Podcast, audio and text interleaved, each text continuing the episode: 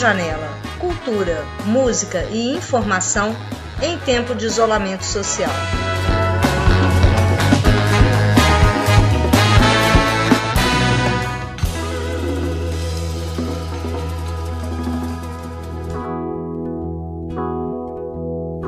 Contação de histórias.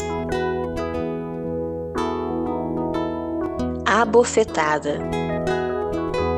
Há muitos anos atrás, num pequeno país, um tirano assumiu o poder. E para manter-se no poder, com suas vontades sendo executadas acima de qualquer lei, decidiu que a primeira medida deveria ser espalhar o medo sobre a população. Assim, todos aqueles que o desobedecessem tinham a cabeça cortada. Todos aqueles que pensavam em desobedecer, cabeça cortada também. Cabeças rolavam daqui para lá, às vezes para o puro prazer do rei. Como se não bastasse, uma segunda medida foi tomada: emburrecer a população. Isso sim levou mais tempo. Primeiro, o rei mandou fechar as escolas, proibiu os professores de ensinarem, ainda que fossem em suas casas ou nas praças ou nas ruas. Ninguém poderia mais aprender a ler e escrever. O rei também proibiu as contações de histórias, afinal, vários contadores de histórias começaram a ir daqui para ali contando o que havia nos livros. Também proibiu que as mães contassem histórias aos seus filhos antes de dormir. Bem, o país foi ficando cada vez mais triste, mais burro, mais dominado. Um dia, um espião viu uma velhinha ensinando crianças a ler na beira da praia. Com um graveto, ela escrevia as letras na areia e depois eles apagavam. O espião pulou sobre aquela senhora e levou-a à presença do rei. O rei estava furioso. Como ousa me desobedecer, sua velha decrépita? A senhora nada dizia, continuava com a sua cabeça baixa. Então se julga muito mais sábia do que eu? Humildemente ela disse: Não, tudo que eu sei não passa de uma gota no oceano do conhecimento. Pois bem, eu vou fazer com que o que você sabe naufrague. Com uma pinça, o rei pegou uma brasa bem vermelha que havia numa fogueira próxima e lançou sobre um cântaro cheio de água. Psss, então, velha decrépita, esse som que você acabou de ouvir é da água ou da brasa? Acredito que seja tanto da água como da brasa, respondeu a senhora. Mas qual a exata proporção de intensidade? zombou o tirano. A velha não sabia o que responder. Ela ficou pálida. Mas de repente, lembrou-se que não só a sua vida corria perigo, como também a vida de todos aqueles que depois dela buscassem o saber e o ensinar. Então, uma raiva enorme começou a tomar conta dela. Ela foi se curvando, se curvando, fechou os seus braços bem próximo ao seu tronco e de repente deu um tapa no rosto do rei.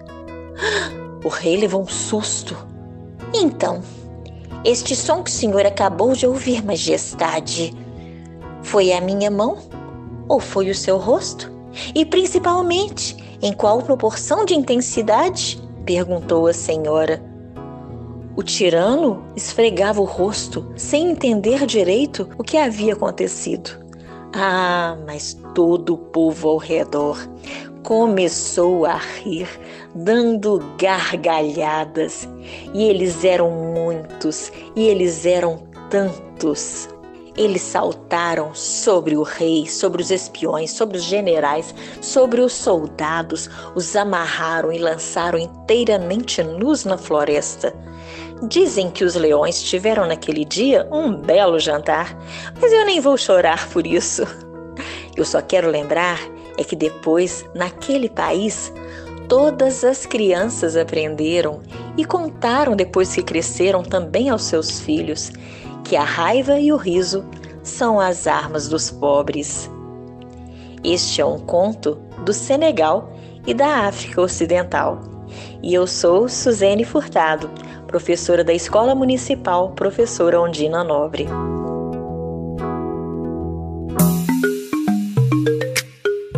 Brincadeiras e curiosidades com Suzane Furtado e Sheila Fernandes, da Escola Municipal Professora Ondina Nobre.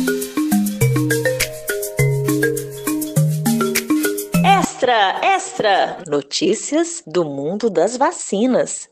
Você acha que fake news é coisa de agora? Bem, o nome pode até ser, mas não é de hoje que informações falsas circulam entre a população causando sérios danos.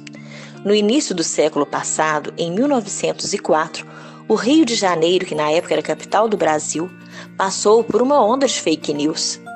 O Rio de Janeiro sofria uma epidemia seríssima de varíola. Para conter o avanço da doença, só mesmo vacinando toda a população. Mas como a vacina era feita a partir de pústulas de vacas doentes, logo foi criado o boato de que quem fosse vacinado ficaria com cara de boi.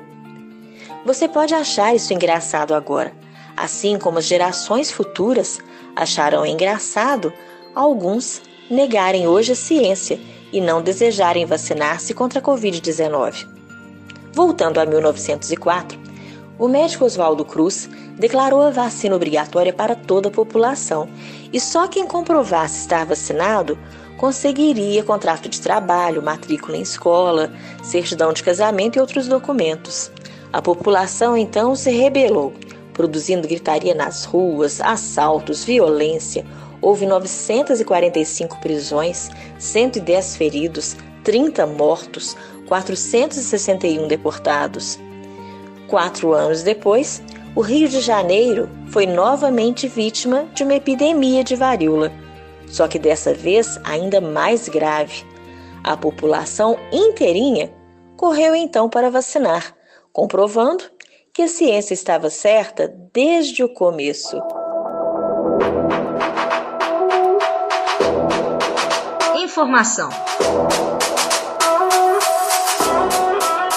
Nas últimas semanas, a imprensa tem publicado muitas notícias com posições favoráveis e contrárias à vacinação contra a Covid-19.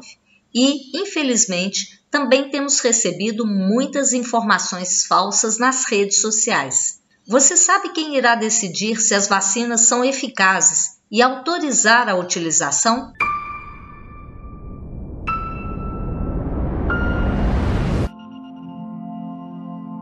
A Agência Nacional de Vigilância Sanitária, Anvisa, vinculada ao Ministério da Saúde, é quem autoriza a utilização de medicamentos e também das vacinas. Antônio Barra Torres, diretor-presidente da Anvisa, afirmou que o Brasil deve ter uma vacina contra a Covid-19 aprovada e pronta para uso da população em 2021. Disse ainda que todos os pedidos de autorização de vacinas que chegam ao órgão são analisados por técnicos altamente especializados, independente do país de origem. Atualmente estão em análise na Anvisa vacinas desenvolvidas pela China, Inglaterra e outros países, com a participação de pesquisadores brasileiros. Para conhecermos um pouco mais sobre a importância da vacinação, conversamos com o professor da Escola de Medicina da UFMG e membro do Comitê de Enfrentamento à Epidemia da Covid-19 em Belo Horizonte, o Naito Pinambás. Boa tarde, professor Unaito Pinambás. Obrigada por colaborar mais uma vez com a Rádio Janela. Boa tarde, ouvintes da Rádio Janela. É um prazer estar aqui com vocês novamente. Eu queria saber, na sua opinião, qual a importância da vacinação no combate ao Covid-19 e se você acha que a vacina deve ser obrigatória. E eu acho que nessa questão da Covid, é, a única coisa que vai segurar a pandemia vai ser a, a vacina. A gente tem visto, por exemplo, aí algumas doenças que foram erradicadas pela vacina. Eu posso citar o exemplo da varíola, eu posso citar o exemplo que foi, ela teve erradicada no Brasil, agora voltou um pouco, que é o sarampo, né? e tantas outras doenças que têm o controle depois da introdução da vacina. Então, a vacina ela é extremamente importante para controlar essa pandemia. Lembrando, né, como você já sabe, esse vírus da Covid, que chamamos SARS-CoV-2, é um vírus novo. Ele veio do animal, veio lá do morcego. Então, todos nós, né, é, seja idoso, seja criança, recém-nascido, qualquer um, todos nós somos suscetíveis, nós não temos imunidade, nós não temos defesa contra o Covid. Então, por isso que é importante a gente se cuidar, né? claro, usando a máscara, lavar as mãos, evitar aglomeração, e quando a vacina está disponível, é, a gente vai ter que tomar essa vacina para evitar. Né? Então, lembrando, agora, quanto a essa pergunta da obrigatoriedade, é, é, Guilmar, é uma pergunta interessante, mas eu não gosto muito da palavra obrigatoriedade. Eu acho que essa palavra ela cabe para o governo. É, o governo é obrigado a ter a vacina na unidade básica de saúde. O SUS tem que ter, né, o Programa Nacional de Imunização tem que ter essa vacina. Sim, claro, né, essa vacina vai ser só adquirida é, depois ela for comprovada a sua eficácia e segurança. Então, essa a obrigatoriedade a gente tem que tentar. Fica parecendo, né, Guilmar, que os ouvintes, fica parecendo que a gente vai chegar na sua casa, segurar o seu braço injetar uma agulha no seu braço. Não é, não é bem isso, né? não tem mesmo porque nós não temos capacidade para ter essa obrigatoriedade. Eu acho que é importante ter um diálogo com a população, né? um diálogo bem transparente, bem, a gente chama democrático, né? chama, pode chamar também de horizontal, ouvindo os anseios, ouvindo os medos e, claro, esclarecer esses medos e anseios da população. Mas é importante, Guilmar, que nós, da área de saúde, eu também sou professor e sou da área de saúde, nós vamos dar exemplo para a população. Então, nós vamos ser os primeiros a vacinar. Assim que a vacina tiver, nós vamos mostrar para a população que a vacina não só é segura, é, é segura, mas também é eficaz. Então, mas eu acho que essa obrigatoriedade, a gente pode conseguir essa obrigatoriedade através de outros formatos, né, Guilmar? Por exemplo, o menino só matricula na escola se tiver tomado a vacina, ou aquela pessoa só consegue alguns empregos né, se tiver tomado a vacina. É, por exemplo, que nem o cinto de segurança. Eu lembro também aos ouvintes da Rádio Janela que os ouvintes mais novos não vão lembrar disso, mas quando foi obrigado o uso de cinto de segurança, houve aquela absurdo, as pessoas reclamando e tal. Hoje pode parecer muito estranho alguém ser contra o cinto de segurança, mas naquela época era obrigado e a obrigação ela vinha com a multa. Se você não usava, você usava, você tinha uma multa. A partir daí as pessoas usaram e hoje todo mundo usa o cinto de segurança sem reclamar. Aliás, que bom que tem um cinto de segurança, que é uma ferramenta para nos proteger a mais. Então, eu acho isso a respeito da obrigatoriedade da vacina. Já existe alguma previsão ou planejamento governamental nos três níveis para a vacinação no Brasil? Então, isso é uma pergunta muito importante que a população tem que entender. Né? Até antes de 2016, nós tínhamos o governo, né? tinha um SUS muito forte, um SUS que coordenava as ações. Nós temos ainda o Programa Nacional de Imunização, que deve ser ouvido, deve ser respeitado, e ele, sim, eles, Programa Nacional de Imunização, com seus técnicos e seus assessores, que são vários, né, pessoas cientistas, são pessoas que têm uma experiência, uma larga experiência em imunização em campanha, lembrando também que o Programa Nacional de Imunização, mais conhecido como PNI, ele é um dos melhores programas de imunização do mundo, a OMS sempre elogia o nosso programa de imunização, né? É, e deveria, né, espero que essa, esse, esse arranjo de vacinação da população brasileira passe no consenso montado pelo Programa Nacional de Imunização. Eu acho que seria muito ruim São Paulo compra vacina, Minas Gerais compra outra, é, Rio compra outra, cada um com um calendário diferente. Nós temos que, pelo menos nessa fase, nesse momento, Guilmar, tentar construir um consenso. Eu acho que esse consenso na, na, na vacina, no calendário, quem vai ser os primeiros a serem vacinados, eu acho que pode e deve ser, deve ser construído conjuntamente, mas sempre é, é, é encabeçado pelos técnicos e assessores do Programa Nacional de Imunização. E se a oferta né, de vacinas for menor do que a demanda por vacinas, como estabelecer prioridades? Há critérios claros? Olha, essa pergunta também é muito boa, então deixar bem claro, claro para a população que não vai ter vacina para todo mundo em 2021. Né? Mesmo porque, é, aí a notícia que eu falo, assim, que não tem condições de produzir 7 bilhões de doses. Nós somos 7 bilhões de pessoas no mundo. No Brasil, são 210 milhões de, milhões de pessoas. Então, o mundo não tem como produzir 7 bilhões de doses. Então, o que, que nós vamos fazer? E eu, eu tenho certeza que, que esses assessores técnicos, não só daqui do nosso PNI, mas da OMS, de todos os órgãos sanitários internacionais, eles vão priorizar quem vai ser vacinado primeiro, segundo, terceiro, quarto? Com certeza, né, já está no primeiro escalão, vamos dizer assim, na primeira, vamos dizer, eles gostam de falar muito, primeiro lote, né, primeiro lote de vacinas, deverão ser aqueles trabalhadores essenciais, aí incluindo os trabalhadores e as trabalhadoras da saúde, né, aquelas pessoas que estão vulnerabilizadas para uma doença mais grave, né, as pessoas acima de 65 anos de idade, pessoas com hipertensão, diabetes, problemas do pulmão, problema renal, e eu vi uma coisa que me deixou muito feliz, que também os professores e professoras serão considerados como trabalhadores essenciais. E, claro, nós somos, sim, trabalhadores essenciais. A partir daí, com a produção mais intensa sim, das doses, nós vamos atingindo a população menos vulnerável, jovens, crianças, até a gente espera, até no final de 22, 2022, vacinar toda a população mundial. É assim a nossa expectativa. Enquanto a vacina não chega, o que fazer, professor Unai? Então, é interessante essa pergunta também, porque nós temos ferramentas muito potentes, sabe, Guilmar, para combater a infecção pelo Covid. Eu gosto sempre de falar, eu, eu, eu né, que eu, quando eu me formei lá na década de 80, a gente estava enfrentando a pandemia do HIV. Naquela época não tínhamos nada, não tinha, hoje, até hoje não temos vacina, é verdade, nós temos medicamentos para o HIV, mas naquela época, desde aquele momento, a já sabia que tínhamos uma ferramenta muito potente para combater o HIV, que era o preservativo, né? Então, hoje também, a gente não tem vacina ainda, mas nós temos ferramentas muito, muito potentes. A população tem que entender que a máscara ela é muito potente para evitar a infecção. Evitar aglomeração, né, Guilmar? Você ficar. Para que você vai entrar num lugar fechado à toa, né? É, evitar lugar fechado, evitar aglomeração, usar sempre máscara, 100% das vezes se estiver na rua. Claro, lavar as mãos, né? Isso é muito importante também na prevenção. Então, nós temos essas ferramentas, vou repetir: o uso de máscara, manter a distância de um metro e meio, dois metros da pessoa que está conversando, lavar as mãos e evitar aglomeração. Uma última questão, eu queria que você deixasse uma mensagem para os eleitores e para os candidatos que vão votar agora no dia 5, no campo da saúde. O que é mais importante na escolha e para os candidatos? Então, eu acho assim, para os eleitores e eleitoras, nós temos que escolher aqueles candidatos e candidatas de vários partidos aí não tem um partido ou dois partidos, tem alguns partidos muito bons, que eles sempre vê a trajetória dessas pessoas. Pessoas que defenderam o SUS, que defenderam a democracia, dá preferência para esses candidatos, né? É, ver a ficha deles, né? Como é que foi o passado deles é muito importante.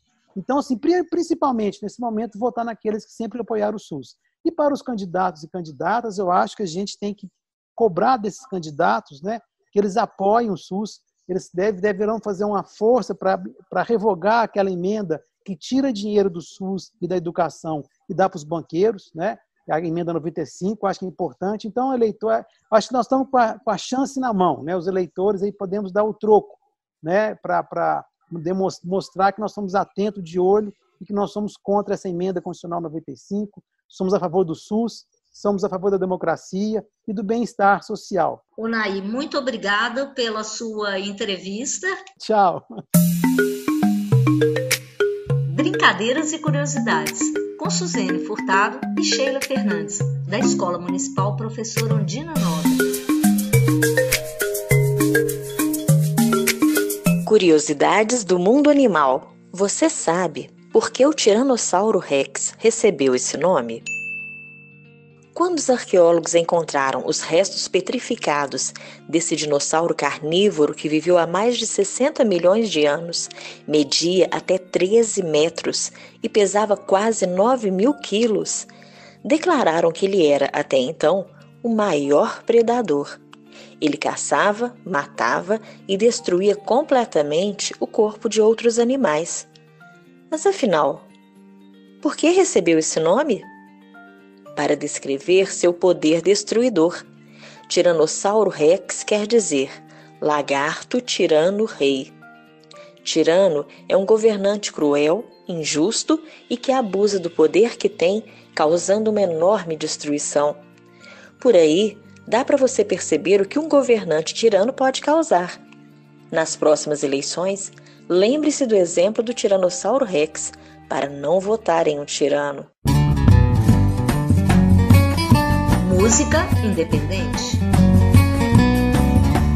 Eu desassombrei, eu desassombrei. Desassombrado eu desassombrei. Eu pensei que o mal assombro fosse maior do que eu. Desassombrado eu desassombrei. Pensei que o mal assombro fosse maior do que eu. Oi, meus senhores, vou contar minha odisseia. Viajei no pé da ideia pra tecer esse cantar. E galopando no chitão da minha burra, fiquei preso numa furna sem poder mais cavalgar. Eu tive medo, vi tudo da cor da noite. Um ente com a foice querendo me debolar. Eu me azouguei e disse pra ele se tremer. Mando pro diabo comer com farofa de empoar. Oi, oi, oi, oi, oi, oi, oi. Oi, oi, oi, oi, oi, oi. Oi, oi, oi, oi, oi, oi, oi, oi, oi, oi, oi, oi. Eu desassombrei. Oi, menino. Desassombrei.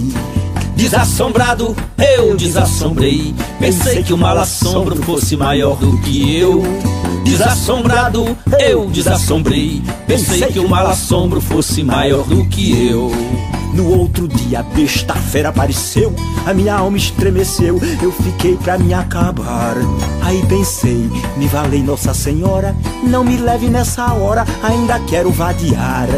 Devagarinho fui ponteando a rabeca, me lembrei da minha terra pra eu me desanuviar. E descansei, mas não pensei que sou covarde. Eu carrego um bacamarte quando quero atiro e pá! Oi, oi, oi, oi, oi, oi, oi, oi. Oi, oi, oi, oi, oi, oi. Oi, oi, oi, oi, oi, oi, oi, oi, oi, oi, oi, oi, oi.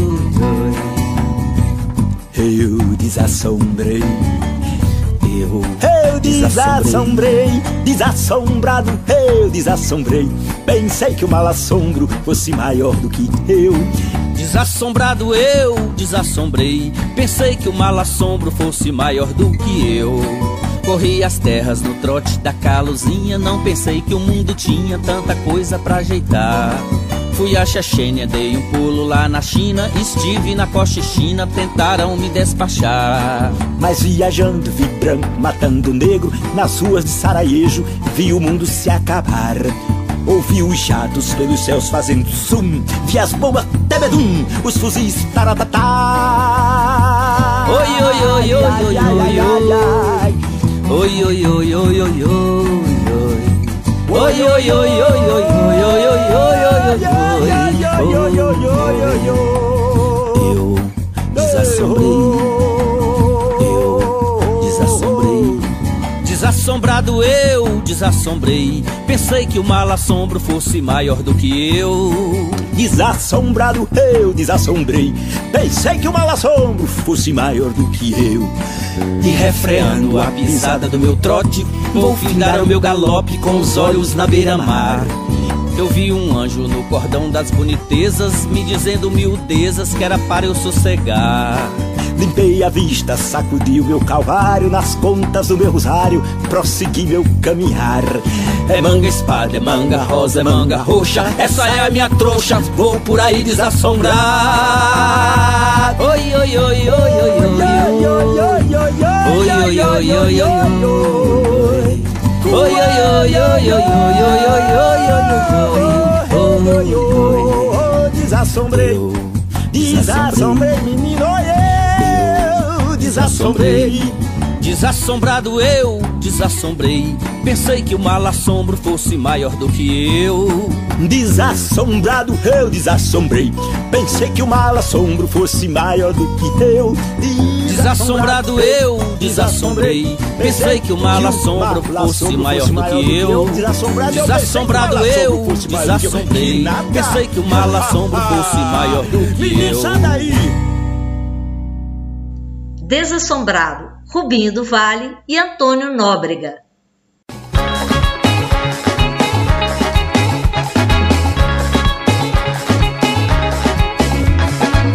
Projeto Covid-19 Carro Biblioteca Escola de Ciência da Informação. Coordenação Marina Cajaíba e Maria Guiomar Frota. Rádio Janela. Direção e apresentação Maria Guiomar Frota. Produção Luana Bose, Gilma Pereira e Marina Cajaíba. Edição Ricardo Lima. Trilha Iconilho. Trilha incidental B Quadros. Apoio Sindifes.